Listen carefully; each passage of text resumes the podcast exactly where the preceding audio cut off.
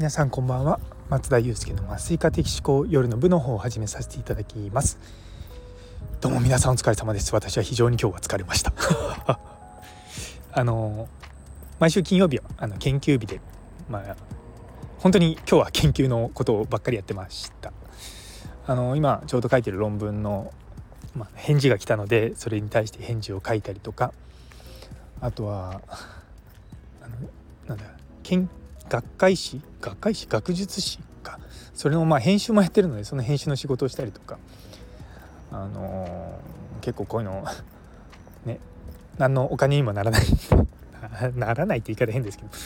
あのまあこ私は好きなんでやってるんですけども、まあ、そういったのをねこうやれる時間があるってだけであ幸せだなと思いながらやっておりました。でちょっと夕方の5時半ぐらいからですかね。あの院内の会議があったんでちょっとそれに参加していろいろと思ってたんですけども結構ですねあの僕らの業界、まあ、医療業界だと会議ってすっげえないがしろにされてんなって思うんですよね。いやでも本当は僕僕ももともとそうは思ってたんですけどもあの今になってやっぱり会議っていうのはちゃんと準備をしてちゃんとそこで何を決めるかっていうことをやっていかなきゃいけないんだと思うんですよ。ただやっぱり医療業界ってそういったものに遭遇する機会ってすごい少ないんですね。なので本当の意味で建設的な会議っていうのがなかなかないので、ね、なかなかあの人間見たことがないものはね想像できないですからね。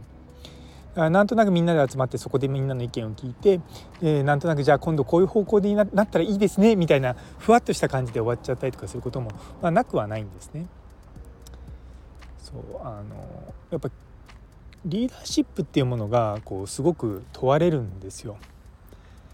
でリーダーシップっていうのはどういうことかってやっぱ責任を取ることなんですよね。でこれがうまくいかなかったら私の責任だと。でまあそれでねもちろん降格になったりとかそれはまあしょうがないとは思うんですけどもまあ多くの場合ねうまくいかなかったら一回うまくいかなかったぐらいでリーダー降格なんてそうそうならないんで、まあ、そこは僕は心配しなくていいんじゃないかなとは思うんですけどもうんなんだろうなこう日本特有のこう失敗したくないっていうこう雰囲気があると当たり障りのないことしか決まんないっていう会議は少なくないんですよね。やっぱりそういうのが僕は逆にもったいないなと思うんですよ。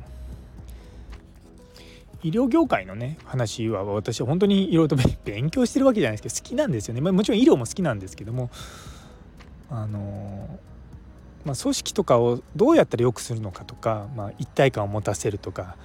ロイヤリティを高めるとかそういったのって別にその会社だけの問題じゃないんですよ。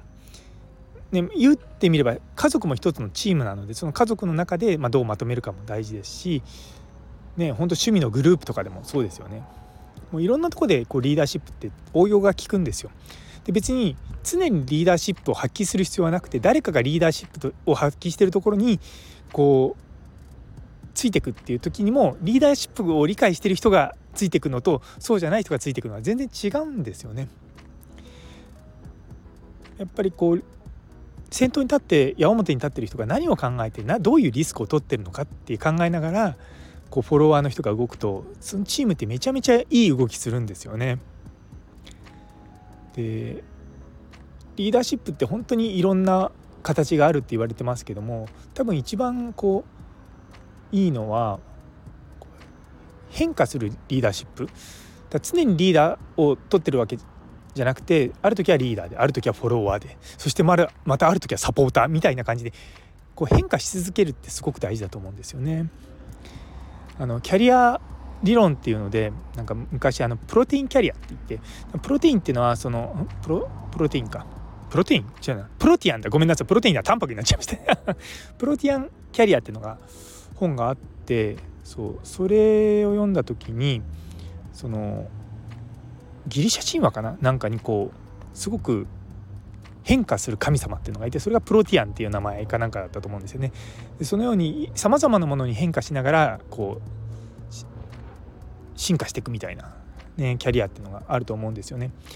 で昔だと本当にまあどの会社とかもそうですけどもまず、ね、入職してでそのままキャリアをどんどん積んでって、まあ、最後引退するまでそこにいるっていわゆる中心雇用みたいなのが当たり前だったんですけど今そんなの医療の業界ですらないですよ。うん、僕だってその医者になって何年目？8年目？2012年なので8年目か。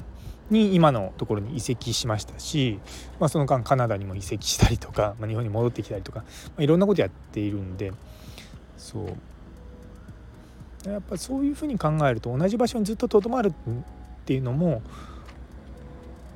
まあとどまる必要はないなと思うんですよね。別にとどまってるのが悪いわけじゃないんですよ。まあとどまってるんだったらばやっぱりそこにはある程度一定のリスクが伴うのでそうそれを意識しながら、まあ、変化していくっていうような感じで進んでいければいいのかなというふうに思って今日は残業しておりました。いやただまあ明日明後日はねゆっくり休めると思うのでしっかり休んでいこうと思います。